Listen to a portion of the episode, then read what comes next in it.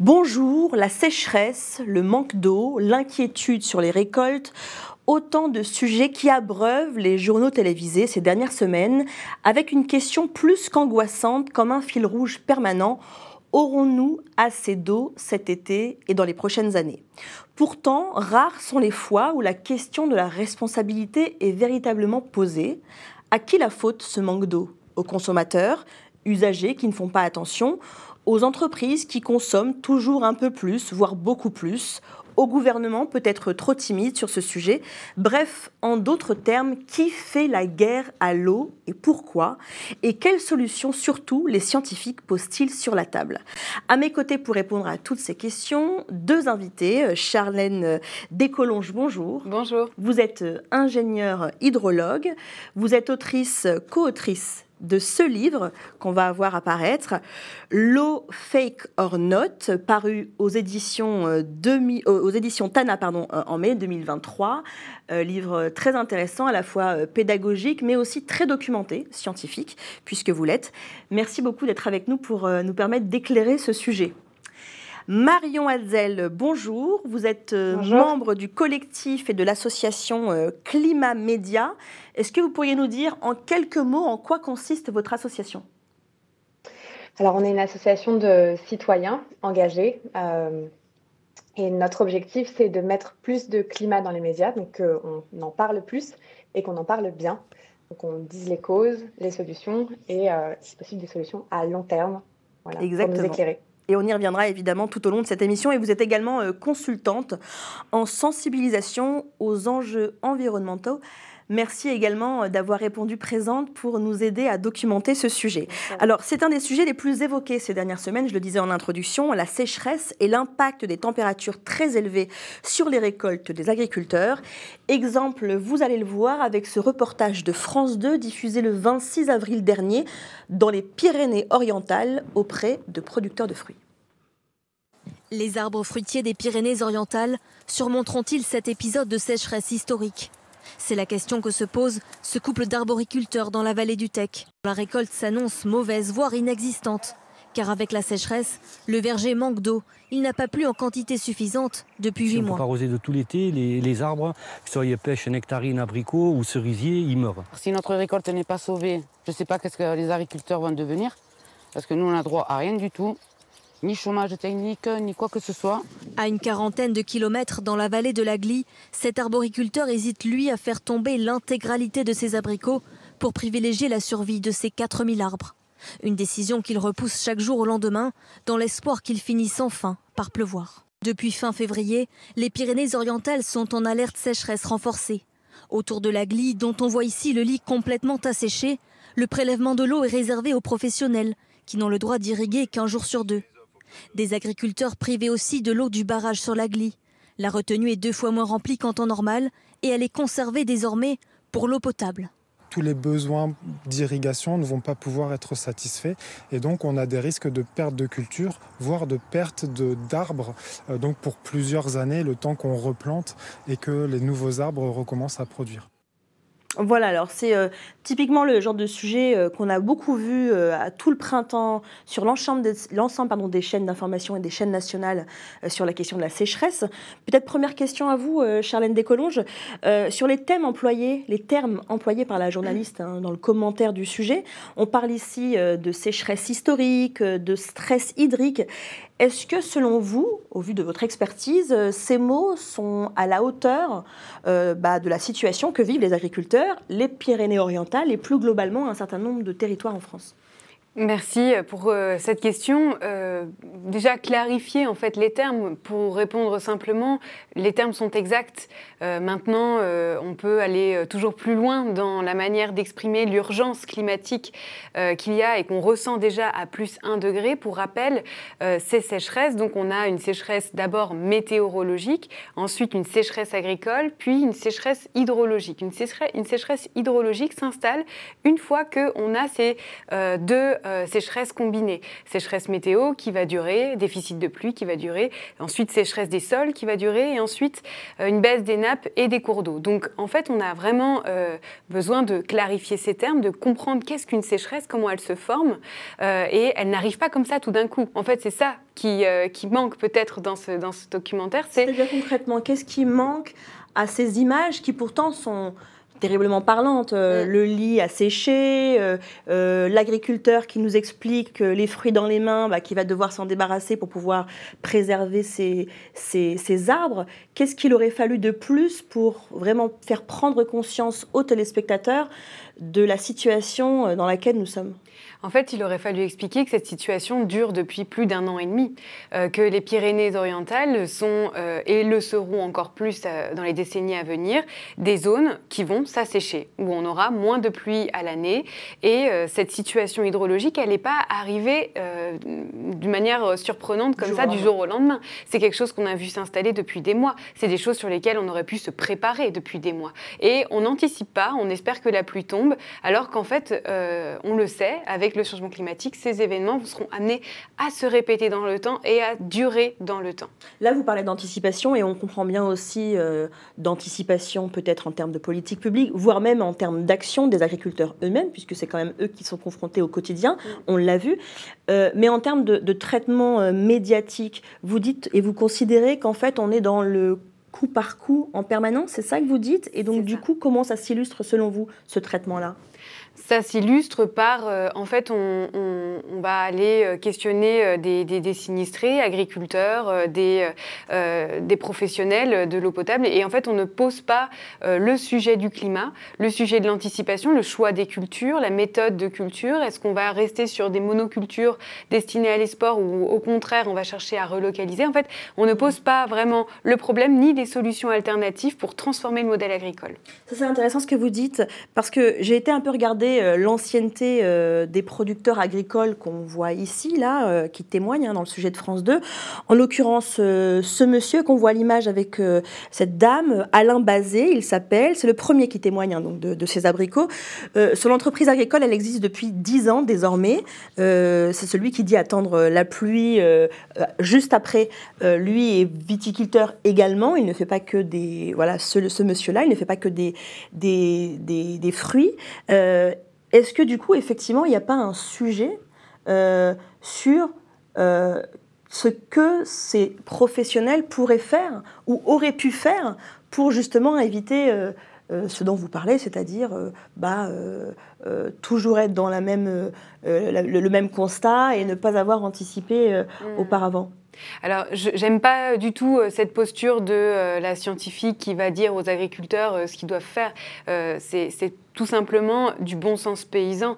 En fait, euh, ces, agriculteurs qui, euh, qui sont, euh, pour certains, en fait, poussés à un système de production et tous les poussent en fait à produire, produire davantage, ne sont au, contraire pas encouragés à une véritable transition agroécologique qui permettrait de réduire justement les besoins en eau. C'est-à-dire que si on arrivait à diversifier les cultures, à avoir des sols vivants, à replanter des haies et des bocages, non seulement en fait on, on recréerait une certaine fertilité dans les sols et on permettrait à l'eau qui tombe, l'eau de pluie qui tombe, à rester le plus longtemps possible dans les sols.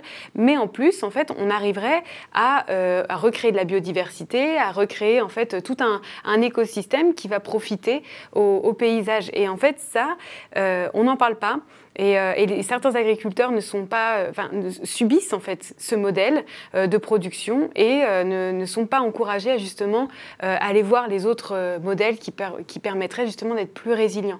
Là, on, mmh. voit très bien dans ces images qui sont bah, dans un certain défaitisme. Voilà, on constate qu'il y a une sécheresse, ça fait un an et demi, on ne sait pas quoi faire. Voire même dans l'attente d'un miracle, parce qu'on dit on attend la pluie comme on attendrait un oracle. Marion Adzel, vous êtes d'accord, vous de votre point de vue de téléspectatrice et donc du coup de membre de l'association euh, Climat Média hein, qui veille au grain, j'ai envie de dire, en regardant et en analysant euh, les productions médiatiques. Et je reviendrai évidemment après sur la question de la méthode qui est euh, utilisée par Climat Média. Mais sur ce type de reportage-là et sur ce reportage-là, qu'est-ce que ça vous inspire en termes de traitement médiatique de la question de la sécheresse? Je suis complètement d'accord avec l'analyse de Charlène. On reste sur une vision sensationnelle de un effet à un instant T d'agriculteurs qui explique souffrir de la sécheresse, alors même que le problème est, global. Et donc, quand on, le voit, nous, en tant que citoyens, on se dit, c'est un énième sujet où on va interroger un ou deux individus, alors même que on souhaiterait voir présenter des solutions, euh, des alternatives et, poser ce contexte-là comme étant de toute façon un fait. Il y a le dérèglement climatique, il y a des sécheresses hivernales comme euh, estivales et, euh, et, on est de toute façon dans cette situation. Donc, qu'est-ce qu'on peut faire? Comment est-ce qu'on peut dépasser ce sensationnel et cet effet un petit peu dramatique et de peur qu'amènent ces sujets pour anticiper et, avoir quelque chose de, de plus long terme? Donc, c'est vraiment ça qu'on espère voir. C'est d'ailleurs le, constat que vous faites hein, euh, avec euh, une analyse, une note d'analyse que vous avez produite avec euh, l'association Climat Média. On la voit là à l'antenne. c'est une note qui date de mai 2023. l'association Climat Média s'est penchée sur les journaux télévisés de TF1, France 2 et France 3 et notamment des éditions euh, du 13h et du 20h, diffusées entre le 1er et le 23 mai 2023. Donc ça, c'est la, la, fenêtre de tir, entre guillemets, que vous avez utilisée pour produire cette analyse, la veille que vous avez faite.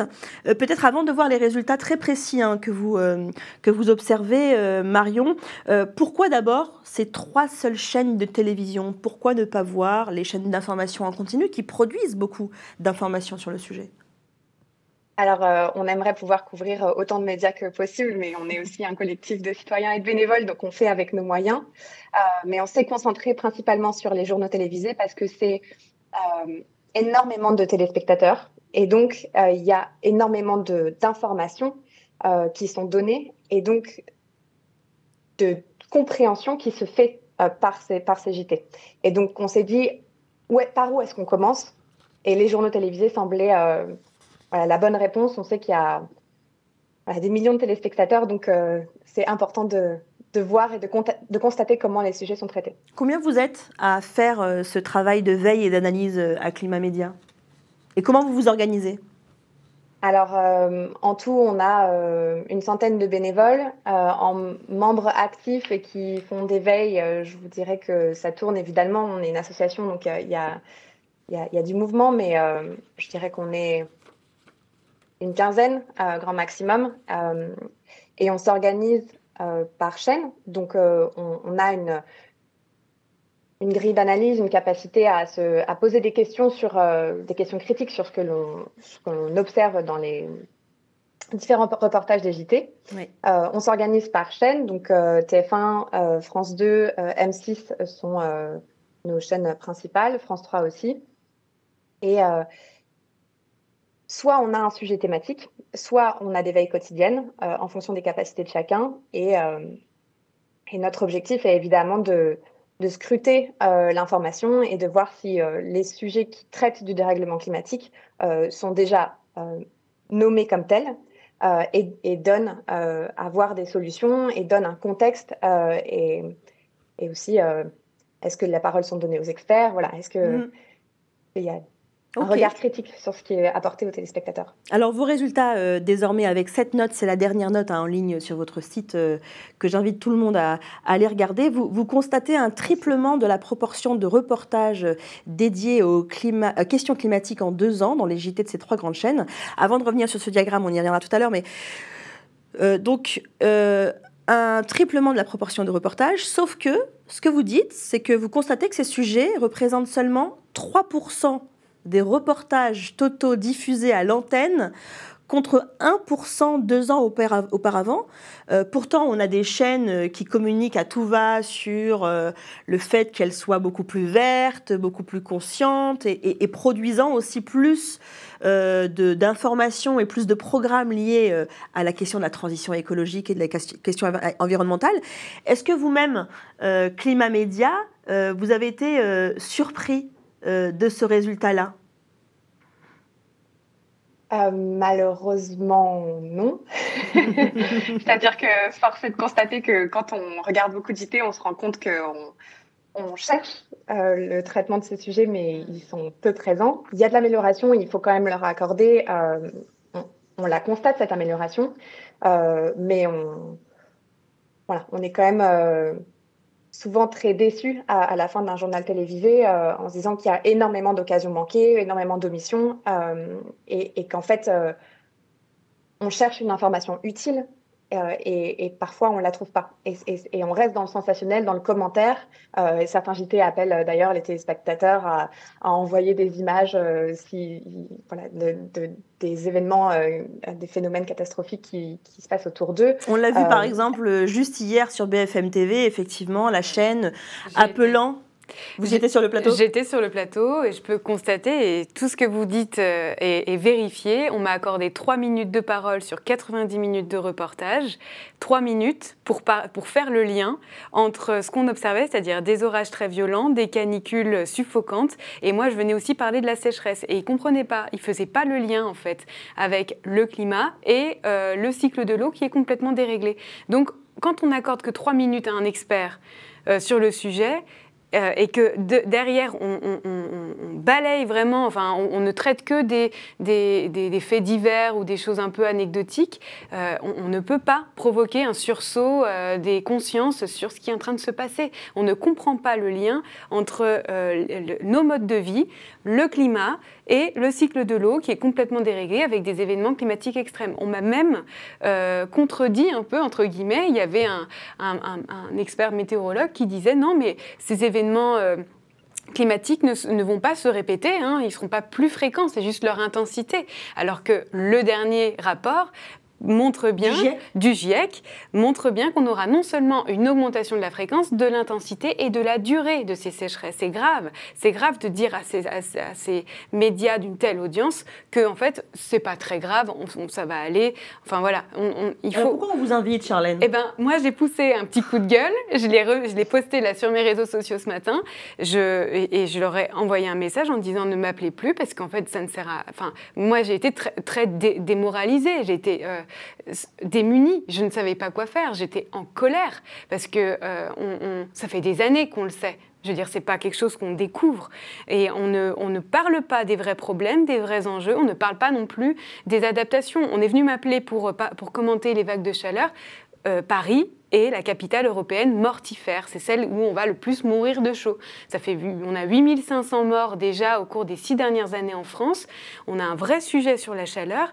On n'en parle pas. C'est vraiment traité comme un fait divers. Et, on, ne, on, ne, prend pas le temps de poser les causes, les conséquences et de regarder les choses de manière systémique. On va aller encore un peu plus loin sur euh, l'analyse, mais ça m'intéresse quand même juste de terminer euh, cette discussion-là précisément. Charlène, qu'est-ce qui du coup vous donne encore envie pardon, d'y aller sur ces plateaux alors que on vous donne pas beaucoup la parole, qu'on caricature le propos, voire même qu'on vous contredit alors que vous êtes quand même mieux placé que pour, par, rapport à tout le monde pour euh, analyser ces sujets-là. J'ai toujours l'espoir hein, que je suis d'un naturel euh, optimiste, euh, donc je, changerai peut-être d'avis. Là, pour l'instant, je ne veux plus y retourner et, et, passer mon temps avec des médias qui justement prennent le temps de poser les sujets, comme le vôtre. Et merci pour ça, mais, mais je, je reviendrai quand on me laissera un peu plus de temps de parole. Bon, alors justement, ce temps-là, vous, vous le prenez à, Climat Média, euh, Marion.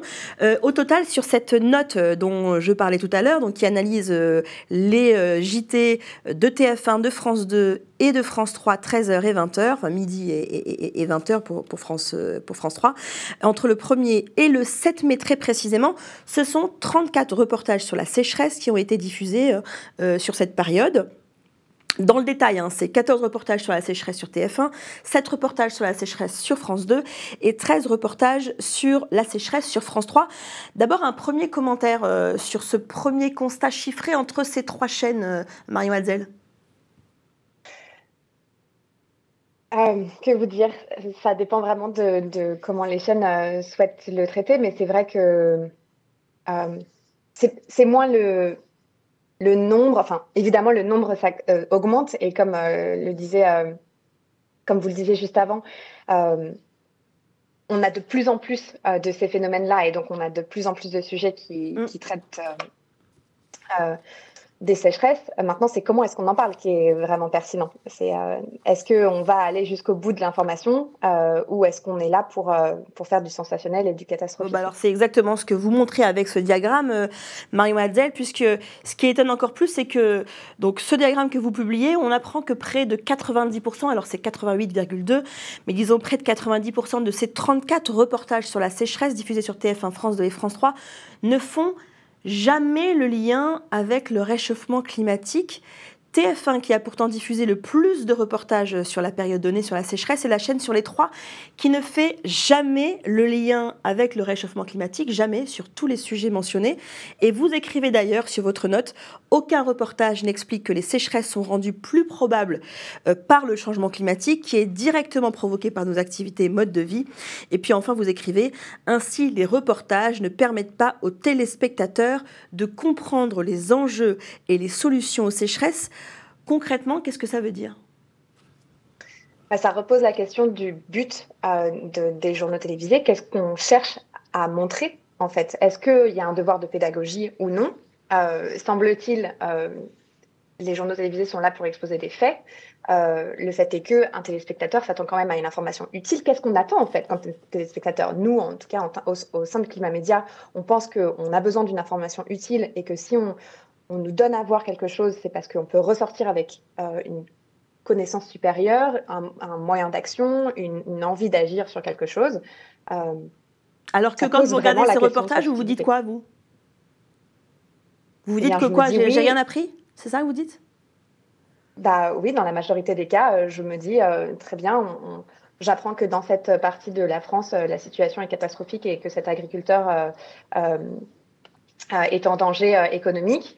Euh, mais qu'est-ce que ça veut dire en fait? Je vais avoir un peu plus de mal à dormir la nuit, mais, mais qu'est-ce qu'on fait? Donc euh, donc c'est vraiment ça la question qu'on se pose, c'est comment est-ce qu'ils souhaitent traiter l'information et on essaie de travailler main dans la main avec euh, avec ces avec ces rédactions pour faire avancer les sujets et pour comprendre comment est-ce qu'ils traitent l'information, quel prisme ils mettent et pour faire avancer vers de l'information utile. Alors concrètement justement, la discussion que vous entamez avec les rédactions ou les journalistes individuellement, qu'est-ce qu'elle dit cette discussion là Quel dialogue vous avez avec eux? Et qu'est-ce qu'il vous dit sur le travail que vous menez à Climat Média? Euh, Beaucoup sont satisfaits d'avoir un collectif de citoyens qui donne un regard euh, extérieur à, leurs travaux. Donc, euh, donc on est quand même plutôt bien reçus. quand, vous dites quand vous dites plutôt bien reçus, c'est on vous êtes reçus physiquement dans les rédactions, on vous accueille et il y a un espace de discussion qui est créé? Alors, c'est une très bonne précision. Euh, nous avons eu quelques rendez-vous avec les rédactions.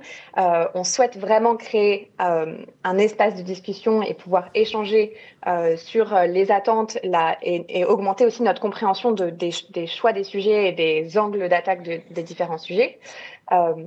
cet espace n'existe pas encore tel qu'on pourrait le souhaiter. malgré tout, il y a un dialogue qui se fait.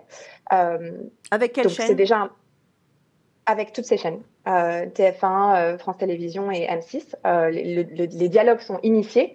On essaye maintenant, on espère pouvoir aller plus loin pour vraiment travailler sur quel est le type de discours que l'on que l'on a sur ces sujets-là et être sûr que on donne la parole à, tous les toutes les parties prenantes de ces sujets et encore mm. une fois à des experts aussi pour pouvoir amener une vision de fait et de solutions hein, sur ces sujets. Et quand vous dites euh, avec toutes les chaînes, c'est avec des journalistes individuellement, avec l'état-major de ces chaînes, c'est important de savoir à quel degré, en fait, dans la chaîne éditoriale, il y a une prise de conscience jusqu'au point de pouvoir euh, parler avec des gens qui euh, leur cherchent un petit peu les poux, quoi. Mmh. ça dépend des différentes chaînes. On, on, a contacté des journalistes, on a contacté des directions. Euh, voilà, c'est pas euh, uniforme en fonction des différentes chaînes. Mais mm. je passe euh, ici un appel à, avoir une discussion avec les, rédacteurs en chef et pouvoir en discuter. Ça serait, enfin voilà, c'est vraiment notre objectif de pouvoir travailler de manière constructive, main dans la main avec avec ces différentes ces différentes rédactions. Un commentaire sur le travail de, Climat Média, euh, Charlène Descolonges hein. Bravo euh, pour, euh, pour tout ça. C'est vrai qu'il y, y, a du travail. Il y en a vraiment qui, sont, qui, qui ont une prise de conscience. Hein. Le, je, le sens avec certains, certains médias. beaucoup de radio, beaucoup de presse écrite.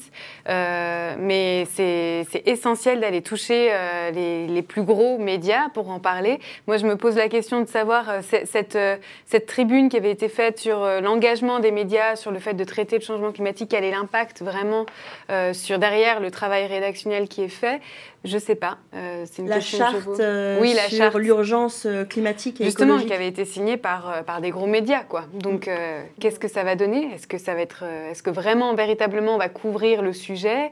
Moi, j'ai été aussi surprise de, du, du, format météo-climat qui a été initié sur, sur France 2, il me semble. Sur France 2. C'est ça. Donc, donc, très bien. Maintenant, allons plus loin. une fois que le, que le bulletin et les constats est posé, c'est qu'est-ce qu'on fait? Alors, justement, c'est intéressant que vous mentionnez euh, cette euh, météo-climat euh, diffusée sur France 2 depuis quelques semaines. BFM TV a lancé la, un peu la même démarche, mais version sécheresse. sur la sécheresse, donc avec une carte qui est proposée régulièrement à l'antenne. Regardez ce que ça donne. Bonjour à tous, un nouveau rendez-vous à retrouver sur BFM TV chaque jour. Alors dans la matinale à 6h58, euh, chez Bruce Toussaint à 10h28, c'est la météo de la sécheresse. Hein. Vous le savez, la France est concernée par une sécheresse de plus en plus préoccupante, euh, avec euh, d'ailleurs des dizaines de départements qui sont déjà touchés par des restrictions de l'usage de l'eau. Et eh bien, tous les jours, on vous montrera donc ces cartes, l'humidité des sols, le niveau des nappes phréatiques, afin de mieux comprendre la situation, ce qui se passe, comment ça va évoluer, et donc tout est de bien sûr vous sensibiliser et euh, de limiter au maximum votre consommation d'eau. C'est pas toujours facile, mais avec des petits efforts, des petits gestes, on peut tous faire un geste positif pour la planète. Que penser de cette initiative? ben, c'est bien. C'est lui qui était en plateau Non, c'était pas lui. Sur BFM TV Non, mais je, trouve que c'est bien de l'amener quotidiennement, de dire voilà où on en est, etc. Avec euh, cette carte-là, avec euh, les, les, les, couleurs qui sont ah censées bah, alerter. C'est hein. le monsieur qui m'avait contredit, qu'on voit à, ah, donc monsieur, euh, alors je crois que c'est Person Oui, c'est ça, personne. Monsieur Person. et donc, parlons du climat parlons pas de météo. Le climat, c'est à, une échelle beaucoup plus vaste, beaucoup plus large. Euh, là, en fait, encore une fois, on est sur du temps très court, on est sur du, du fait actuel. Une fois que la sécheresse sera passée, on n'en parlera plus. Voilà, et ce sera, on va tomber aux oubliettes. Et puis, euh, alors qu'en fait, une sécheresse, c'est vraiment quelque chose qui va durer dans le temps. Là, euh, les Pyrénées-Orientales, si elles, sont là aujourd'hui, c'est parce qu'elles ont accumulé deux ans de sécheresse. Et entre euh, l'été dernier et l'hiver, il ne s'est rien passé vraiment, on n'en a pas trop parlé. En fait, il faut parler du climat, il ne faut pas parler de météo. Et encore une fois, là, on entend les petits gestes pour la planète. Est-ce que ça va vraiment nous sauver?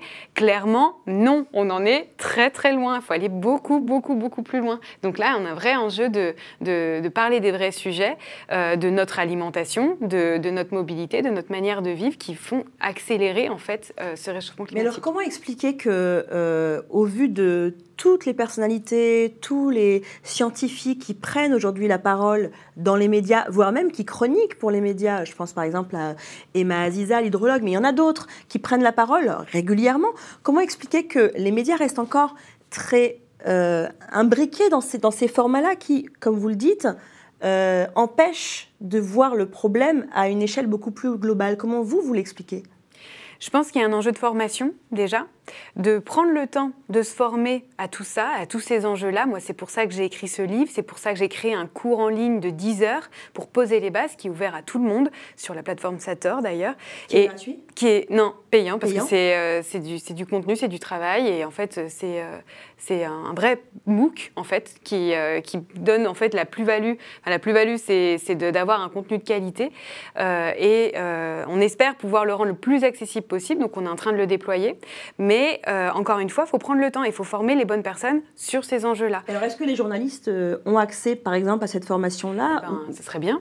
ou à d'autres peut-être. Euh, est-ce que vous avez l'impression que les journalistes sont suffisamment formés? Non, et même au plus haut sommet de l'État, euh, j'irai aller jusque-là, il faut aller former les hauts fonctionnaires, tout, cet appareil invisible qui conseille euh, les élus et, et, qui prennent des décisions, in fine, sur la ressource en eau.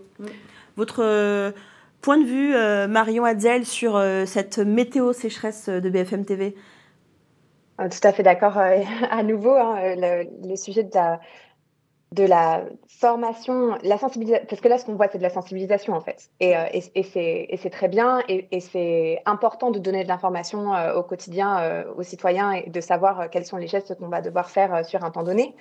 évidemment, on, ne peut que le saluer, mais, mais ça ne suffit pas, mm. parce qu'on est encore une fois sur du temps court, et et en fait, on, a besoin de se, de se, donner une perspective. Là encore, euh, euh, ça va être euh, très bien, on, on, serre les vis pendant quelques semaines, quelques mois, on fait attention, et ensuite, on n'interroge pas notre mode de vie sur le long terme, on ne se pose pas la question des activités humaines, on ne se pose pas la question de qu'est-ce que ça va être sur le temps long.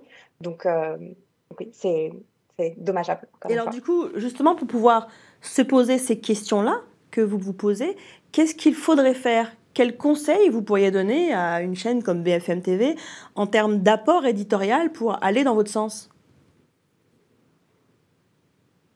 Parce que vous voyez, bien, vous voyez bien la critique qu'on pourrait vous faire. Je me fais de l'avocat du diable, mais en gros, euh, ils, sont, ils sont bien gentils à Climat Média. Hein, ils nous critiquent, ils nous critiquent, mais qu'est-ce qu'ils font eux? Qu'est-ce qu'ils proposent eux?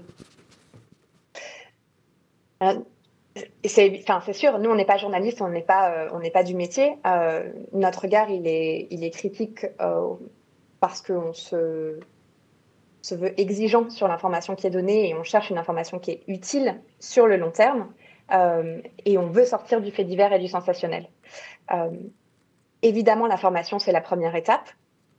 et également la capacité de toujours remettre en contexte et, de voir un petit peu plus loin que l'actualité chaude du jour, qui est évidemment le propre d'invité, mais qui doit se remettre dans un contexte tout le temps, en fait. Euh, c'est le propre de, tous les sujets qu'ils font. Donc, pourquoi ne pas aller aussi loin sur ces sujets-là euh, également et, redonner vraiment la vision d'ensemble et, et de la perspective sur le futur alors si on regarde un peu plus loin que juste la question de la météo sécheresse ou de la sécheresse en tant que telle, euh, évidemment que ce sujet-là pose la question de la disponibilité en eau sur l'ensemble du territoire français.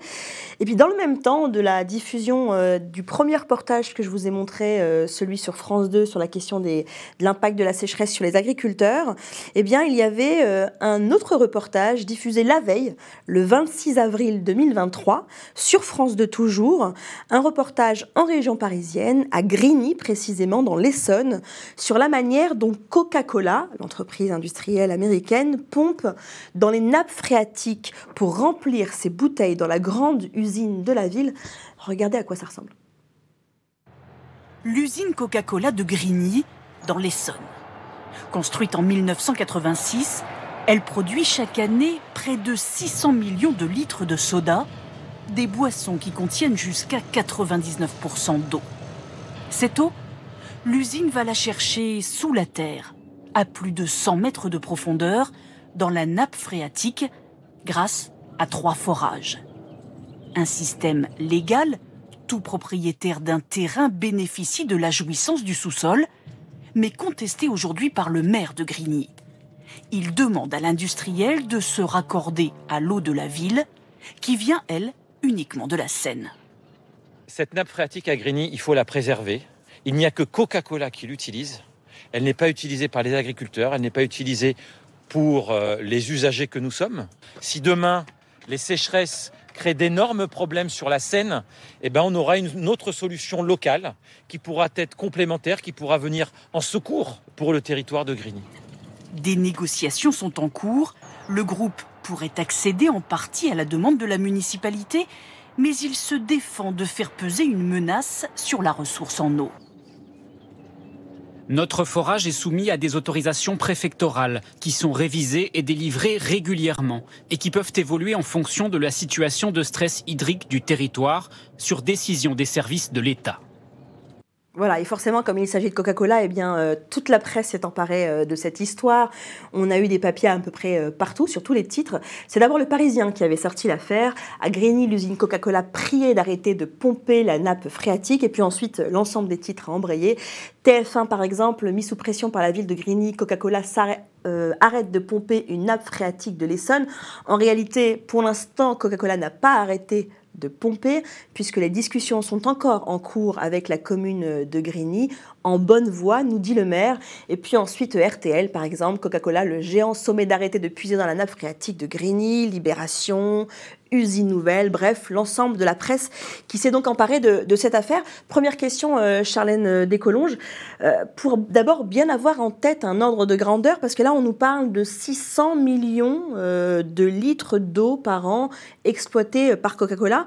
On se dit que ça a l'air beaucoup, mais en réalité on ne sait pas vraiment à quoi ça, hmm. ça correspond. Alors, il y a hum, les arrêtés préfectoraux, donc là c'est un arrêté d'autorisation, ça veut dire qu'ils excèdent une certaine, un certain volume d'eau annuel. Euh, et effectivement, c'est suffisant pour, euh, pour avoir un impact sur la recharge euh, de la nappe et avoir un impact hydrologique d'une manière générale. Là, la question qui est posée, alors en termes de, volume, de se représenter, c'est très difficile. Hein, je ne pourrais pas vous dire le nombre de baignoires, mais par contre, ça ferait beaucoup. là, je ne connais pas non plus le type d'aquifère. Est-ce que c'est un aquifère très profond qui quoi, se... Un aquifère, c'est le réservoir, c'est la roche qui va enfermer la nappe. C'est la roche poreuse qui va enfermer la nappe. La nappe, c'est la partie saturée en eau de l'aquifère. Donc, euh, est-ce que l'aquifère est, confiné euh, très, très, étant très profond La nappe va mettre du temps à se renouveler. Donc, c'est ça le problème, en fait, quand euh, on va puiser très profond dans des nappes. on, diminuent leur capacité à se renouveler. Et donc, c'est comme euh, un réservoir, mm. on siphonne tout et il n'y a plus rien. Et c'est le cas d'ailleurs sur Nestlé Waters, dans, dans, les autres, euh, dans le Massif central, par exemple, à Vitel. À Vitel. Euh, et donc là, est-ce que c'est la même situation ou est-ce que c'est une nappe plus... 100 mètres, ça me semble relativement en, en, surface, donc probablement connecté en fait au, réseau de, des cours d'eau en surface. Donc avoir un impact sur l'hydrologie des cours d'eau. Et là, la question qui est posée, c'est celle du partage de l'eau. C'est ça. Là, en fait, euh, clairement, le maire, normalement, fait partie de ce qu'on appelle les parlements de l'eau. Les parlements de l'eau, c'est des instances de gouvernance où siègent des élus, des usagers et des représentants de l'État. Il y en a partout en France. Il y en a partout en France. Et euh, typiquement ici, s'il euh, y a une telle affaire médiatique, c'est qu'il n'y a pas eu de consensus ou de discussion dans ce Parlement de l'eau. Ou en tout cas, l'affaire n'a pas été traitée de manière technique et politique. Donc s'il en vient à mobiliser tous les médias, c'est que à la base, dans ce Parlement de l'eau, s'il existe, hein, parce que des fois il n'existe pas, euh, il y a eu un problème de conflit d'usage. Ça veut dire aussi que Coca-Cola peut, a le droit d'exploiter de, l'eau alors même qu'on est dans une situation, et c'est la fameuse question du contexte que vous n'arrêtez pas de mettre en avant, euh, Marie-Wazel a raison, alors même que le contexte global est un contexte de sécheresse euh, euh, à l'échelle de la France. Il y a, c'est, compliqué à comprendre pour le, téléspectateur, le citoyen, de se dire qu'il a encore le droit de le faire alors même qu'on nous parle de sécheresse en permanence. Alors il y a une vraie, euh, il y a un double discours. Il y a à la fois les citoyens faites des éco-gestes, réduisez la consommation d'eau à la maison, et effectivement on voit ces, industries qui pompent beaucoup beaucoup d'eau dans les nappes en temps de sécheresse, qui refusent de se raccorder au réseau d'eau potable, celui de la ville pour euh, bah, justement, euh, je pense que c'est une question de taxes aussi pour que Coca-Cola, voilà, des raisons financières paye plus. Euh, mais là, en fait, c'est encore une fois une question du partage de la ressource en eau et le citoyen ne comprend pas. comment on peut lui demander de faire des économies d'eau si derrière bah, des industries consomment autant d'eau Et moi, je pose, je, vais encore plus loin mhm. sur la question de l'agriculture, puisque c'est cette activité qui consomme le plus d'eau en été. Là, les usines Coca-Cola, elles prennent l'eau, l'eau est embouteillée, elle part, elle ne reviendra jamais dans le milieu. Les agriculteurs, c'est pareil, ils pompent de l'eau, ils l'irriguent, dans les cultures, l'eau ne reviendra jamais dans le milieu.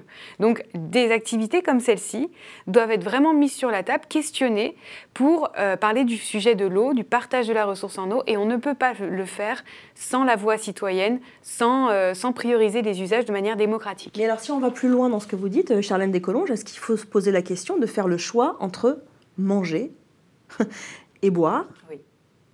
Ah oui, mais oui, oui, je pose la question, je pose vraiment la question et je le pose devant toutes les autorités. Euh, aujourd'hui, on en est là. En fait, dans, dans 20, 30 ans, il faudra se poser la question dans, certaines régions, on y est déjà. Euh, entre, euh, bah là, on, on a vu avec les Pyrénées-Orientales, est-ce qu'il va falloir manger ou boire? Et un vrai sujet. C'est pour ça que je pose la question de la résilience alimentaire des territoires, puisque dans une perspective où on aura des crises écologiques de plus en plus fortes, des canicules et des pertes agricoles de plus en plus élevées, en fait, euh, quelle production alimentaire va-t-on avoir sur les territoires? Si on décide de relocaliser les industries, l'agriculture sur chaque territoire, on va avoir des conflits d'usage sur la ressource en eau. Et c'est maintenant qu'il faut en parler. Juste pour revenir sur euh, Coca-Cola, est-ce qu'on a d'autres exemples ailleurs en Europe ou dans le monde où on a effectivement euh, pris la décision, où un État, euh, une collectivité territoriale, voire une cour de justice a dit Coca-Cola ou un autre d'ailleurs. Stop, ça suffit. Vous exploitez beaucoup trop les nappes phréatiques. L'eau est rare, précieuse, et on préfère la louer à d'autres usages. Est-ce que ça existe ça? Est-ce que la France peut aller voir d'autres modèles? Puisque visiblement, la décision n'est pas, oui, la décision n'est pas prise ici mm. de faire ce choix-là. Mm, mm. Malheureusement, non, euh, pas encore dans notre, euh, dans notre pays. Là, euh, pour, la, pour Vitel, Nestlé Waters, il, y a, ils partent, a, priori, ils vont partir d'eux-mêmes, puisqu'ils se rendent compte qu'ils ont des gros problèmes de, sécheresse dans, dans, dans, les nappes qu'ils pompent. ça veut dire quoi? Ça veut dire que Nestlé s'en va? Ben, il y a certaines usines qui menacent d'être fermées parce qu'ils ont, ils ont pompé trop dans la nappe. Quoi. Et c'est pas faute d'avoir alerté. C'était une réalité, c'est quelque chose qui avait été soulevé. Euh, visiblement, ils risquent ouais, de partir d'eux-mêmes, mais c'est pas l'État qui leur a sommé de le faire. Ça veut dire qu'en plus, alors c'est intéressant ça parce que ils partent, donc ils partent, ça veut dire euh, un enjeu économique colossal, j'imagine, pour un territoire. Une entreprise comme celle-là, qui en plus, au-delà de la question de l'emploi qui est hyper importante, doit euh, payer des taxes, enfin voilà, doit faire euh, vivre un territoire. Et en plus, ils partent, ils laissent leurs usines, donc il y a la question aussi de la dépollution. Et puis, ils ont pris l'eau euh, à n'en plus finir puisqu'il n'y a plus d'eau. Enfin, mm. euh, c'est lunaire en fait, c'est complètement la lunaire. situation à laquelle on est confronté. C'est complètement lunaire et c'est pour ça que euh, on, voit de plus en plus de résistance citoyenne puisqu'elles ne comprennent pas et elles demandent de justice justement pour, pour rétablir tous les dommages de pollution, les pollutions plastiques et, et de, de, de, pression sur la ressource en eau. Certaines rivières se sont complètement asséchées et ça, qui va rétablir la, situation. Sur euh, Coca-Cola, euh, donc on se trouve euh, dans l'Essonne. Le 10 juillet, le préfet de l'Essonne, donc du département, a communiqué sur le niveau d'alerte sécheresse dans le département. C'est ce tweet. Plusieurs communes du département de l'Essonne sont placées en état d'alerte et de vigilance. Des mesures de restriction sont mises en place. La zone autour de Grigny, vous allez le voir, est en alerte vigilance. Voilà la carte de l'Essonne. Alors, c'est pas très clair, mais voyez donc le jaune. Si vous allez tout en haut à droite, euh, vraiment, vous avez euh, la ville de Viry-Châtillon, voilà en haut à droite là de, toute la zone jaune, et bien juste en bas, c'est donc euh, Grigny en bas de Viry-Châtillon, cette zone grise n'est pas une zone qui est en crise, pas encore. Euh, la préfecture dit que c'est une zone à laquelle on doit être euh, vigilant. Le préfet écrit sur son site d'ailleurs, les débits des cours d'eau atteignent pour certains des niveaux préoccupants et les seuils imposant la prise de mesures de restriction des usages de l'eau.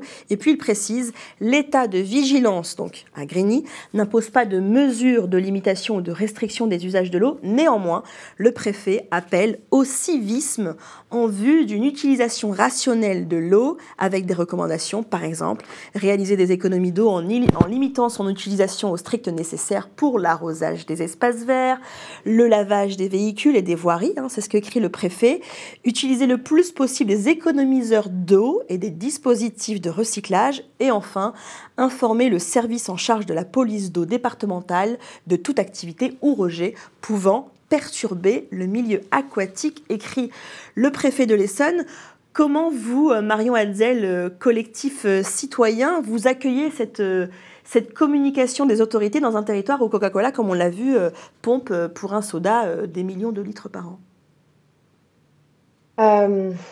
On en revient à la question des usages. on, pointe des moyens d'action qui sont individuels majoritairement dans la, dans la, liste des actions que vous avez données. Euh, et il y a le sentiment de, L'exemple très parlant de l'entreprise qui, fuit le territoire parce qu'il n'y a plus d'eau, en fait, la population ne peut pas fuir, c'est chez elle. Donc, il y a une migration économique parce que la ressource est, manquante, en laissant une ressource, du coup, inexistante pour les populations locales. Donc, c'est Enfin, voilà, c'est vraiment euh, désolant de voir ce type de situation et de se dire que, euh, vous disiez, dans 20-30 ans, on va avoir la question qui va se poser. Euh, encore une fois, on est sur une question d'anticipation. Quand est-ce qu'on va traiter le sujet? Pourquoi? Enfin, n'attendons pas, quoi. Je sais qu'on est d'accord autour de la table, mais voilà, on, a un vrai, une vraie demande de pouvoir traiter les sujets dans leur globalité et d'anticiper parce que parce qu'on est sur des sujets qui font peur, c'est évident. Quand on parle de devoir choisir entre se nourrir ou manger, euh, on est en train de questionner nos usages et notre capacité à être dans un monde soutenable demain. Donc on a besoin d'anticiper ces questions-là, on a besoin de répondre euh, aux téléspectateurs, aux citoyens sur comment est-ce qu'on va faire. Et, aujourd'hui, ce n'est pas le cas, on reste sur, sur des petits gestes alors qu'on a besoin d'une réponse collective. Alors justement, c'est euh, la raison pour laquelle euh, le gouvernement a annoncé euh, son plan eau. C'était le 30 mars 2023. Et c'est le président de la République, Emmanuel Macron, qui a pris en main cette communication lors d'un discours prononcé à Savines-le-Lac, dans les Hautes-Alpes, près du lac du Serponçon. Ce plan eau, donc avec sa cinquantaine de mesures, c'est avant tout un plan de, de sobriété et d'efficacité pour l'eau dans la durée. Et je veux pour ça fixer un cap à notre nation avec un objectif pour 2030 qui est de faire 10% d'économie d'eau dans tous les secteurs. C'est une modernisation sans précédent de notre politique de l'eau, c'est intégrer le rapport à la quantité et à l'évolution liée aux dérèglements climatiques pour intégrer totalement dans cette planification qui est écologique l'enjeu du changement climatique. Est-ce qu'on sait pour quelle raison euh, Charlène Descolonges, Emmanuel Macron se rend précisément à Savigny-Lac J'imagine qu'il y avait plein d'autres endroits où c'était pertinent, entre guillemets, de faire cette communication Donc là, on était en mars 2023. Euh, C'était la période où on allait commencer la recharge du lac. C'était une période très euh, attendue puisque euh, ce lac avait été à sa côte à moins 17 mètres à la fin de l'été 2022, moins 17 mètres par rapport à la côte normale. Il y avait une baisse de production hydroélectrique de 60%. Donc EDF attendait la, la, venue de cette eau qui allait pouvoir combler ce déficit. Aujourd'hui, le déficit est encore est encore, euh, encore toujours présent, mais euh, précaire. Donc euh, c'était symbolique de se mettre au chevet de ce lac qui était bah, très bas. D'accord. Sur le fond, désormais, Emmanuel Macron parle, je le cite, hein, d'un plan de sobriété et d'efficacité pour l'eau dans la durée, d'un plan, je le cite toujours, sans précédent, avec l'objectif qu'il cite hein, de faire 10% d'économie d'eau dans tous les secteurs. Euh, question simple, euh, il sort d'où ce 10% Pourquoi 10 Pourquoi pas 20 Pourquoi pas 50 Il sort euh, d'un compromis entre ce qui était, ce qui était dit par les assises de l'eau, c'était un grand rassemblement de tous les acteurs de l'eau euh, en 2018 et qui avait rendu des conclusions en 2019, disant euh, on veut une sobriété des usages, une, une vraie sobriété, c'est-à-dire une baisse des prélèvements. Euh, ça veut dire, eux, ils étaient sur du moins 10% d'ici 2025, 2024. Donc on y est là, on aurait dû y être déjà. Sauf que depuis, il ne s'est rien passé. Oui, parce que vous dites le rapport, il date de 2019. Là, on est en 2023. Entre 2019 et 2023 il n'y a pas eu de, diminution, pas de tendance, rien du tout. Et pas de plan non plus. Et pas de plan non plus, non plus, du coup. Donc, moins 10%, c'est juste euh, reprendre ce qui avait été dit à la base. Et en plus de ça. Alors que la situation s'est empirée. Ah, la, situation s'est empirée. Et l'objectif était d'aller plus loin, c'est-à-dire d'ici 2035, de diminuer de 25%, un quart. Ça pose aussi la question de quelles sont nos ambitions et de comprendre aussi quels sont nos vrais prélèvements en eau. Les prélèvements en eau, 50% sont pour le refroidissement des centrales nucléaires. Il faut le savoir, ça que euh, les principaux usages de l'eau en France sont pour des usages énergétiques. Donc si on veut diminuer les pressions des prélèvements, si on veut diminuer les prélèvements, va falloir être sobre aussi d'un point de vue énergétique. Ça tombe bien parce que cet hiver, on nous a demandé d'être sobre d'un point de vue énergétique. Il va falloir continuer. En fait, ce qu'on nous a demandé de faire en 2022, il va falloir le faire en 2023, 2024 et probablement beaucoup plus dans les années à venir. Et alors, est-ce que c'est dit ça officiellement euh, que pour arriver à ce moins 10%, qui, d'après ce que je comprends de ce que vous dites, est un objectif en fait à minima, est-ce que pour euh, expliquer qu'on doit arriver à ce 10%, ce moins 10%, est-ce qu'on le dit qu'il faut bah, qu'on euh, alloue moins de l'eau au nucléaire et qu'on donc du coup on baisse notre euh, consommation énergétique puisque l'électricité est majoritairement produite par le nucléaire en France? Est-ce qu'on le dit ça? Non, et c'est très compliqué de l'assumer politiquement dans le sens où justement on porte, Emmanuel Macron porte la, construction d'un nouvel, de nouveaux réacteurs nucléaires en France, dont un sur le Rhône, et donc on va encore une fois, en fait, le problème c'est qu'on est dans des injonctions contradictoires où il faut atteindre la neutralité carbone. Donc, euh, il faut euh, décarboner notre industrie, donc produire plus d'électricité. Donc, chez nous, ce sera du nucléaire. Euh, on ne parle pas d'énergie renouvelable, hein, mais le nucléaire prélève beaucoup d'eau, on en consomme aussi beaucoup. Il y a des impacts aussi sur le réchauffement des eaux. Enfin bref, il y a beaucoup de choses à dire sur le nucléaire. Et, en, fait, à côté, on ne parle pas du lien avec la sobriété des usages de l'eau, la baisse des prélèvements, etc. Donc, il va falloir qu'on joue sur les deux fronts. Aller sur une sobriété énergétique et une sobriété hydrique. Ça veut dire il faut aussi peut-être enterrer le rêve de la voiture individuelle parce que ce qui nous est euh, proposé aujourd'hui, c'est de remplacer tous nos véhicules euh, thermiques par euh, de la voiture électrique. Mais si on veut de la voiture électrique, il faut de l'électricité. Non mais alors attendez, en fait ce qu'on est en train de nous vendre, on va jamais y arriver en fait. C'est ce que vous dites là. c'est quand même très compliqué. En fait, ce que je pose là, là, je pose vraiment la question de voir les choses de manière systémique, de regarder que on va avoir l'eau c'est pas seulement de l'eau potable, c'est de l'eau pour l'énergie, de l'eau pour l'agriculture et de l'eau pour euh, tous les usages qui sont raccordés au réseau d'eau potable. Et donc euh, là, on va devoir mettre tout le monde autour de la table pour parler de ça et de localiser, parce que là, je donne des grands chiffres à l'échelle nationale, mais il va falloir relocaliser sur chaque territoire les enjeux, les problèmes et les solutions. Ça, vous avez déjà entendu parler de tout ça, euh, Marion Hadzel, vous, dans les reportages que vous, que vous analysez là? Malheureusement, non. Euh, c'est bien ça le, souci, c'est qu'on a besoin d'une vraie transformation de la société. C'est ça que nous demande le dérèglement climatique pour continuer de vivre dans un monde soutenable. Et c'est ça qu'on cherche continuellement à avoir euh, dans les JT. Euh, mais non, c'est pas couvert comme ça. C'est-à-dire qu'on va nous parler individuellement d'une problématique, mais on ne va pas parler de la systémique des effets, de, de la nécessité de la grande transformation. ça, c'est pas du tout couvert. Ouais.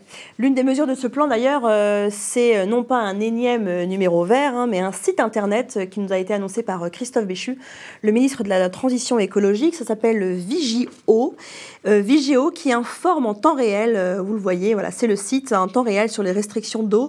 Il suffit que vous renseigniez l'adresse où vous êtes et on vous explique bien quelle est la situation du territoire en question. Est-ce que on est en alerte vigilance rouge, jaune, verte, etc.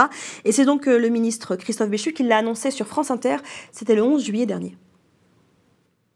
Nous mettons en ligne aujourd'hui, à la fois directement euh, à partir d'une plateforme internet et depuis l'application Météo France, un site Vigio qui vous permet de rentrer une adresse, celle où vous habitez, celle du lieu dans lequel vous allez partir en vacances, celle d'un endroit où vous passeriez 48 heures, et vous aurez instantanément les restrictions qui s'appliquent là où nous sommes, et le rappel des gestes qui vous permettent d'éviter de gaspiller l'eau, puisque chacun d'entre nous, c'est 148 litres d'eau par jour et par personne, on le rappelle sur le site.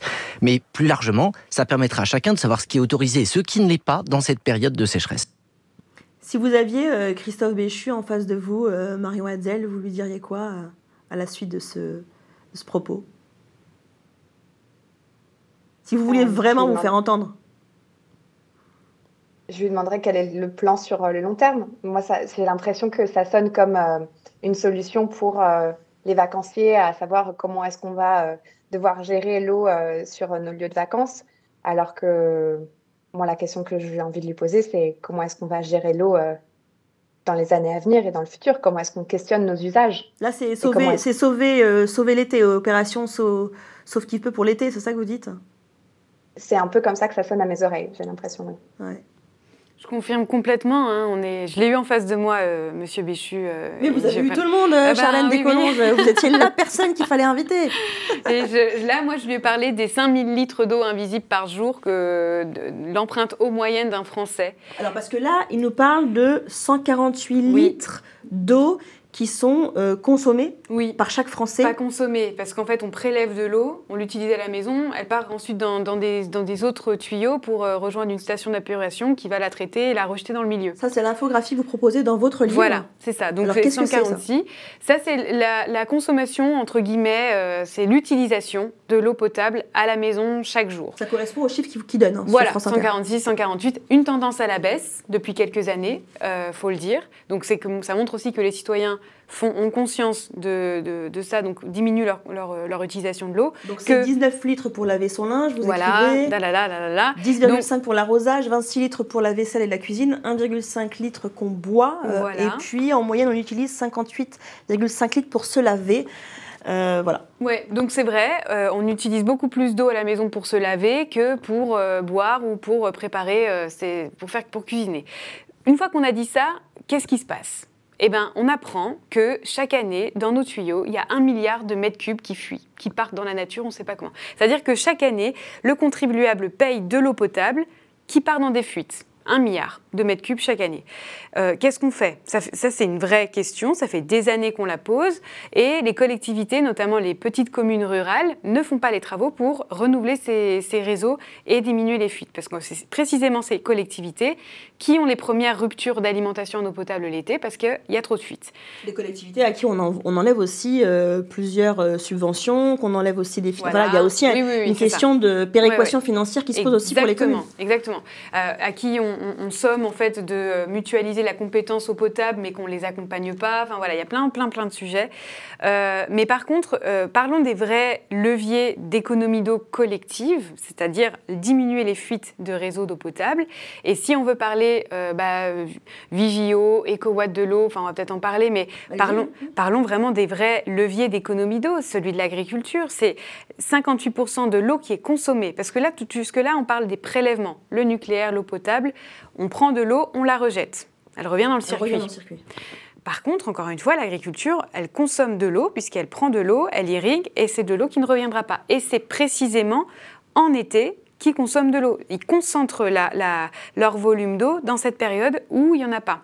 Donc on a besoin d'accompagner les agriculteurs dans euh, le fait de moins irriguer, mais ça va être très compliqué, de, de faire en sorte qu'on euh, soit moins dépendant euh, de l'irrigation pour cultiver.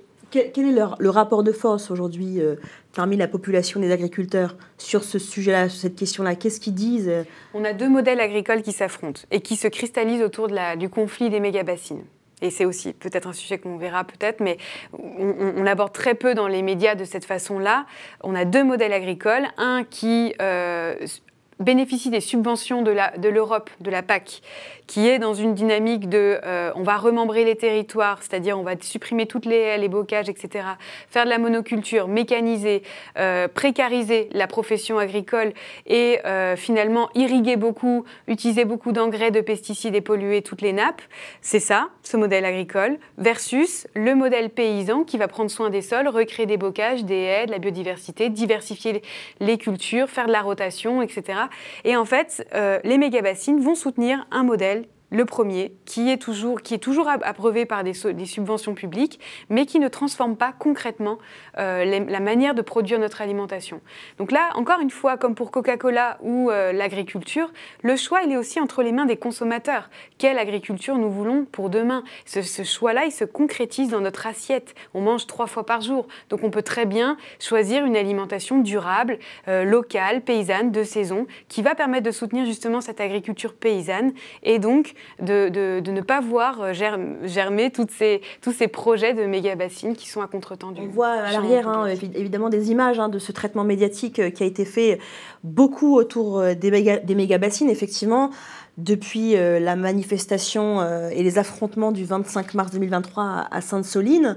Euh, Qu'est-ce que vous en avez pensé, vous, Mario Mazel J'imagine que ce sont des sujets que vous avez beaucoup vus, beaucoup analysés, du traitement médiatique qui a été fait des magazines. Est-ce que vous avez l'impression que ce rapport de force-là, tel qu'il est évoqué par Charlène Descolonges, s'est retrouvé dans les sujets que vous avez analysés? Non, pas du tout. La majorité des sujets euh, qu'on portait sur les méga-bassines ont porté sur les émeutes. Euh, et c'est ce qu'on voit aussi euh, sur les sujets d'actualité très chauds en ce moment. On, on va, pas parler du fond du sujet et de la problématique, mais on va se concentrer sur les réactions en chaîne et les oppositions sans traiter du fond du sujet. Et, et là, le fond, c'est c'est exactement cet affrontement des, deux types d'agriculture et également l'enfermement des agriculteurs dans un système qui ne leur permet pas de se transformer. Or, il y a des millions d'euros qui sont mis sur euh, la création de ces méga-bassines, alors même qu'ils pourraient être mis sur des aides aux agriculteurs pour transformer leur modèle. Alors il y a eu quand même des sujets, hein, Mario Hadzel. Hein. On en voit un d'ailleurs, mais il y en a eu d'autres. Hein. Celui-ci, euh, euh, il date de juillet dernier, enfin de juillet pardon, sur France 3, qui essaye d'expliquer quel est le modèle des méga bassines? Il y en a eu d'autres, mais quoi Vous dites que c'est pas suffisant, qu'il aurait fallu peut-être démarrer peut-être dès le départ, puisque cette manifestation était annoncée. Enfin, voilà, concrètement, qu'est-ce qu'il aurait fallu faire pour que le traitement médiatique des mégabassines, qui est un enjeu majeur, comme on l'a vu, soit à la hauteur? Encore une fois, le reproche euh, qu'on peut faire sur ces sujets, c'est de ne pas euh, appeler d'experts ou trop peu. Euh, et donc, parfois, il y a des sujets d'explication et, et c'est tant mieux. Heureusement qu'on puisse expliquer comment ça fonctionne, pourquoi il y a ces usages-là. Mais donner la parole à des experts, c'est vraiment ce qui permet euh, aux citoyens de comprendre et de poser les faits. Et ça, c'est trop peu fait pour pouvoir euh, avoir le contexte réel de pourquoi est-ce qu'on a ce, conflit. Ouais, on voit Emma Adiva hein, qui, euh, qui intervient dans, dans, le sujet de François dont je parlais tout à l'heure. J'aimerais juste revenir sur la, la question de, de l'empreinte eau que vous avez abordée très rapidement. On a d'un côté ces 148 litres d'eau qui sont avancés par Christophe Béchu en, vrai, euh, quand on est comme ça un citoyen, on ne sait pas vraiment à quoi ça, ça équivaut. Est-ce que c'est beaucoup Est-ce que c'est pas beaucoup euh, Et vous, vous dites, attention, il y a effectivement les 148 litres, mais il y a l'empreinte eau, euh, et vous la représentez de cette manière-là dans votre livre. Hmm. Concrètement, qu'est-ce que c'est l'empreinte eau L'empreinte eau, c'est un indicateur qui permet de mesurer notre appropriation humaine sur le, toute l'eau douce. Donc c'est la somme de l'eau verte, l'eau bleue, l'eau grise. Qu'est-ce que l'eau verte? C'est toute l'eau qui est, mobilisée par les plantes et qui va utiliser l'eau qu'elle va intercepter des pluies, qu'elle va puiser l'eau dans les sols et elle va l'évapotranspirer. Donc ça c'est l'évapotranspiration végétale, on va dire, essentiellement végétale. L'eau bleue, c'est toute l'eau que l'on pompe dans les cours d'eau, dans les nappes, dans les, dans les, dans les rivières, voilà, pour euh, produire notre eau potable euh, essentiellement et autres. Et l'eau grise, c'est toute l'eau euh, qui est polluée par nos activités. Donc, quand on somme l'eau verte, l'eau bleue, l'eau grise, pour chaque produit et euh, pour chaque, euh, chaque jour en fait, de notre vie, on, un Français en moyenne a une empreinte de 4900 litres. Et quand on regarde précisément cette empreinte dans le détail, par produit, on, on se rend compte que c'est essentiellement lié à notre alimentation et notre alimentation carnée. Pourquoi? Parce que pour produire de la viande, de la viande rouge, mais de la viande blanche, tous les produits euh, laitiers, etc., ben, on a besoin de céréales tout simplement. Les céréales demandent de l'eau. le fait d'avoir doublé notre consommation de viande en l'espace de 60 ans, de 50 ans, on a triplé euh, la, surface cultivée en céréales et donc la demande en eau. Donc plus on va avoir des monocultures de céréales, plus on va avoir besoin d'eau, de pluie, mais aussi euh, l'eau d'irrigation. Et justement, on en revient encore aux méga-bassines, puisqu'en fait, on a épuisé toute l'eau qui était contenue dans les sols, on va l'apporter artificiellement par l'eau qui est contenue dans les méga-bassines. Mais pourquoi il ne cite pas 4900 euh, litres d'eau, euh, Christophe Béchu, dans son interview à France Inter Il y a une méconnaissance et personne n'en parle, encore une fois. Mais on parle quand même du ministre de la Transition écologique. on peut quand même imaginer qu'il puisse être au courant. Est-ce qu'il pourrait y avoir euh, une explication? À ce que le ministre lui-même ne cite pas euh, ce chiffre-là et préfère citer 248 litres. Non, non, je pense que vraiment, il ils ne savent pas en fait. Euh, on, essaye. Hein, c'est très inquiétant. Il y a une, des associations qui en parlent. La Water Family, par exemple, une grosse association d'éducation à, la préservation de l'eau, elle en parle. Mais euh, finalement, là, pour les adultes, ce seront vraiment les médias qui devraient poser la question sur la table. Et donc, de plus en plus, moi, je tourne beaucoup euh, là-dessus dans mon livre, donc on me pose souvent la question. Et j'espère qu'à un moment donné, on va vraiment se poser la question. Et, et on va en parler aussi avec les députés à l'Assemblée nationale aujourd'hui euh, pour euh, justement mettre la question de l'empreinte eau sur la table. Parce que vous êtes reçu à l'Assemblée nationale pour pour euh, l'adaptation au changement climatique versus notre, nos ressources en eau. Et vous êtes entendu par Des députés qui sont missionnés dans, une, dans, dans, le, dans le, cadre d'une mission d'enquête parlementaire. D'accord, ok. Donc c'est des, des, députés, des parlementaires, et mm. non pas le gouvernement. Effectivement, sur le site Vigio, je ne sais pas si on peut retrouver la page. Euh, donc c'est ce site hein, qui est proposé par le, gouvernement lui-même hein, pour aller voir euh, où en sont les restrictions. On vous explique aussi comment réduire votre consommation d'eau. On vous dit en évitant de laisser couler l'eau du robinet, en prenant des douches de 4 à 5 minutes plutôt que des, bains, en optimisant l'usage des appareils de lavage, en lançant des machines à plein. Vous pensez que ça, ça peut, marcher, euh, Marion Hadzel, sur les, les citoyens? Je me demande euh, quel impact ça peut vraiment avoir en fait. Au regard des différents sujets où on voit euh, Coca-Cola, des agriculteurs, euh, voilà, en fait, je pense que ça peut marcher. Enfin, on l'a vu sur le plan sobriété, il y a eu des économies qui ont été faites et, donc c'est important de sensibiliser. Mais, mais encore une fois, on se pose la question de, de l'ensemble. ça remet la faute sur l'individu ou en tout cas la responsabilité sur l'individu alors qu'on a besoin d'une réponse beaucoup plus globale. Donc, euh, est-ce que ça peut marcher? Je ne sais pas si. Je veux dire, est-ce que c'est encore audible? Est-ce que c'est encore audible ces messages? Non, c'est difficilement audible, je pense. Et d'autant plus quand, euh, quand on sait que à côté, il n'y a, a, pas de réponse euh, complémentaire à cela. C'est-à-dire que si s'il y avait d'autres mesures qui étaient proposées, si on traitait le sujet de manière globale, évidemment, on a tous notre part à faire mais la responsabilité, elle est commune, elle est différenciée, c'est ce que disent les experts. Donc, euh, donc voilà, on a, on a, besoin de voir aussi que les efforts sont faits partout et que c'est un mouvement de société. Euh, sinon, c'est encore une fois pointé du doigt et, là, c'est difficilement recevable. Et c'est extrêmement inquiétant parce que quand même, le plan haut, il est censé contenir 53 mesures mm. et on en est encore à ça, à euh, nous dire qu'il faut éviter de laisser couler l'eau du robinet et puis euh, des solutions technologiques qui vont nous permettre de retrouver de l'eau de, l'eau euh, ailleurs. Euh, voilà. bonne transition, merci. Effectivement, il y a un certain nombre de reportages qui sont proposés depuis plusieurs semaines, depuis plusieurs mois, sur comment récupérer autrement de l'eau, l'eau devenue si rare et si précieuse, avec un exemple, celui du dessalement de l'eau de mer qui est proposé sur l'ensemble des chaînes, chaînes généralistes et chaînes d'information en continu. Regardez ce que ça donne.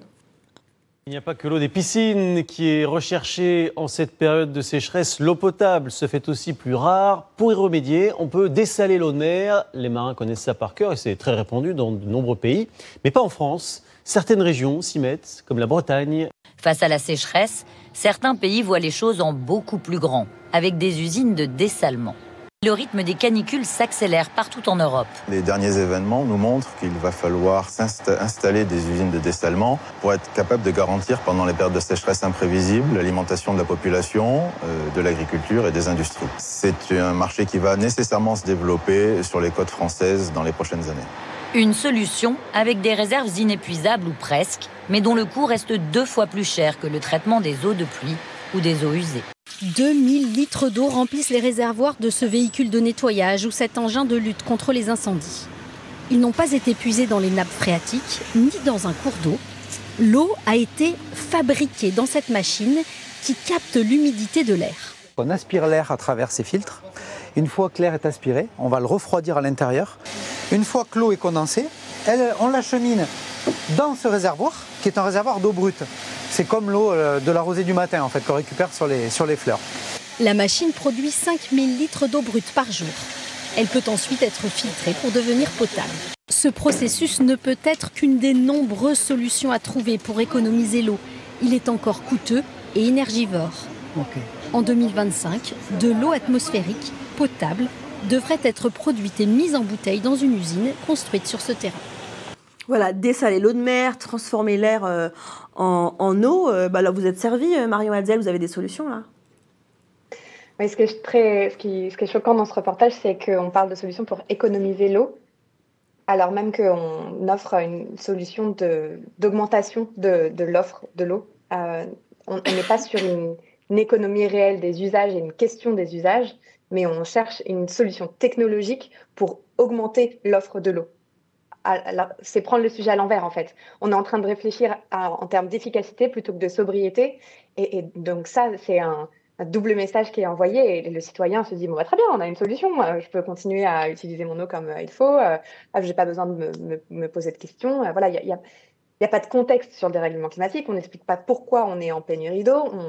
On nous donne une solution technologique qui pose la question du coût, euh, de la pollution, du cycle de l'eau derrière. Enfin, après, mm.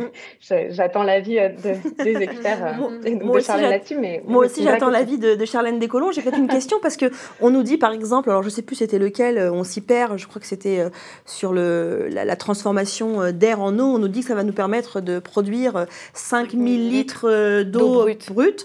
Mais vous nous expliquez tout à l'heure que l'empreinte eau par personne est de 5000 litres. Donc on se demande en fait, euh, est-ce que c'est une vraie solution tout ça?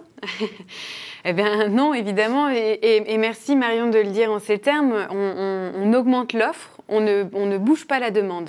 Et euh, ce qui est intéressant, c'est de voir qu'en fait, on va, on va quand même chercher de l'eau, euh, de, de, la rosée, qu'on va mettre en bouteille. Enfin, je ne sais pas si on se rend compte de la bêtise que c'est. Enfin, et, après, on se dit, oui, mais bon, c'est quand même un peu cher et ça prend de l'énergie. Et bien justement, regardez, on, a l'essentiel de nos usages qui sont pour l'énergie. Est-ce qu'on ne pourrait pas infléchir cette demande à la fois énergétique et à la fois sur l'eau? Non, là, on propose une solution qui va demander plus d'énergie et euh, utiliser de l'eau qui pourrait être euh, utilisée par des plantes, par exemple. Que ce que vous disiez tout à l'heure, à juste titre, c'est lorsqu'on parle d'énergie, on parle de nucléaire, donc on parle d'indépendance énergétique, on parle de stratégie industrielle française. On parle aussi d'autres groupes, EDF, Engie, bref, des mastodontes de l'économie française. C'est à ça qu'on touche là. Mm. Mm. C'est à ça qu'on touche. Euh, et en fait, on, va développer plein de technologies. Donc, on va les recenser, dessaler l'eau de mer, Dessaler l'eau de mer, ça, coûte énormément cher, c'est très énergivore. Et en plus ça, ça, tue les écosystèmes marins parce qu'en fait on, prend euh, d'un côté on a de l'eau qui est ultra pure, qui n'est plus, qui n'a plus de sels minéraux, et d'un autre euh, un concentré de sel et de, de traitements chimiques, de produits chimiques qu'on va rejeter en mer et qui va tuer tous les écosystèmes. Donc catastrophe écologique. D'un côté, euh, on va faire ce truc là, récupérer l'eau qui 5000 litres, c'est rien du tout, c'est moins de, c'est moins de, de c'est la consommation de, à peine 100 habitants par jour, quoi. C'est rien du tout. Et euh, réutiliser. Euh, quotidienne, euh, utilisation. utilisation hein. Voilà. Et sans compter les fuites, enfin bref. et puis, la réutilisation des eaux usées traitées, là, on n'en a pas parlé, mais c'est la solution qui va permettre de répondre à tous les problèmes, visiblement, et qui va demander encore une fois de l'énergie, plus de traitement.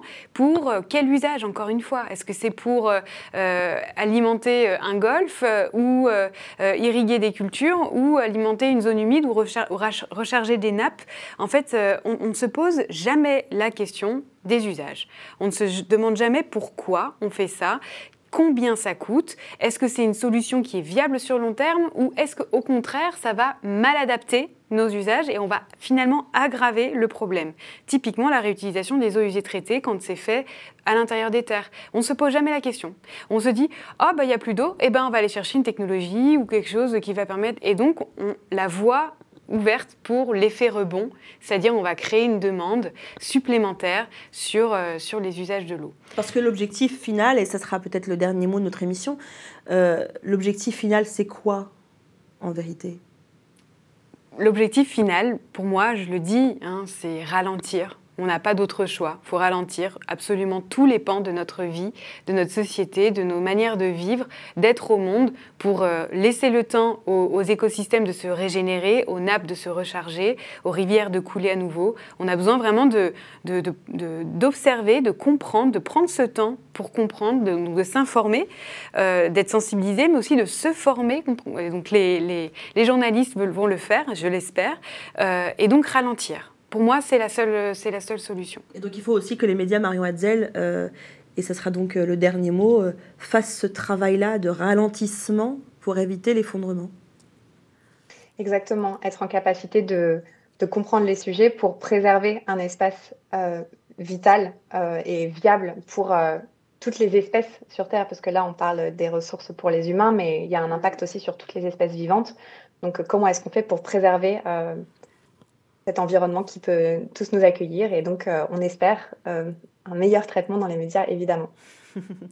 Merci en tout cas à vous, euh, Climat Média, à vous-même précisément et à vos collègues de faire ce travail de, veille et d'analyse de l'information à l'aune du dérèglement et du réchauffement climatique. Merci également, Charlène Descolonges, de, vous, de nous amener à, à nous poser toutes les questions qu'il faut sur la question de l'usage de l'eau. Et je vous invite vraiment à aller lire le livre Fake. L'eau Fake or Not. Fake or Not aux émissions Tana. Tana. Avec voilà. Isabelle Brockman qui a fait un super travail de vulgarisation. Merci à elle. Avec un très bon travail aussi sur l'infographie et sur euh, l'illustration. Merci à vous deux d'avoir été là. Merci à vous de nous avoir suivis et rendez-vous la semaine prochaine pour un nouveau numéro sur la thématique de l'effondrement.